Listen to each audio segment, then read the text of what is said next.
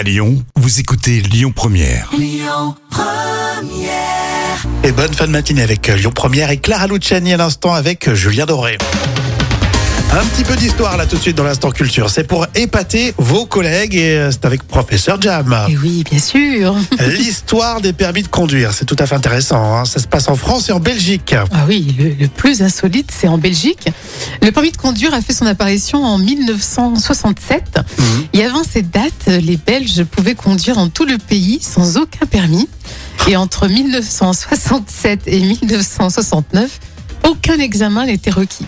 Donc il fallait simplement aller demander le permis euh, au niveau d'administration communale et il était délivré. C'était cool, c'était trop bien. ouais. Et en France, euh, par contre, c'est en 1889 que Léon Serpollet euh, passe le premier examen de conduite pour obtenir l'autorisation de circuler à 16 km heure. Ça, c'était pas trop difficile. À mon avis, tu te fais pas, tu te fais pas Euh, avoir, non. tu te fais pas surprendre à Là, 16 ça va. km heure. Là, il n'y a pas de radar à l'époque. Hein.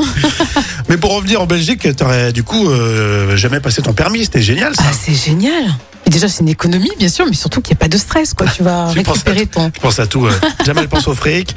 Elle pense euh, au fait qu'elle l'a passé cinq fois aussi. Ah oui, moi, cinq fois, ouais. ouais, ouais, C'était limite. Hein. Moi, ça va, j'ai eu, c'est mon code, j'ai loupé du premier coup. Ouais, mais les garçons, ils se débrouillent toujours mieux que les filles. C'est connu, ça. Hein. C'est Edouard Baird qui va vous faire marrer dans les moments cultes de la télé dans un quart d'heure. Et tout de suite, c'est euh, Taron Edgerton sur euh, Lyon. Écoutez votre radio Lyon Première en direct sur l'application Lyon Première, lyonpremière.fr et bien sûr à Lyon sur 90.2 FM et en DAB+.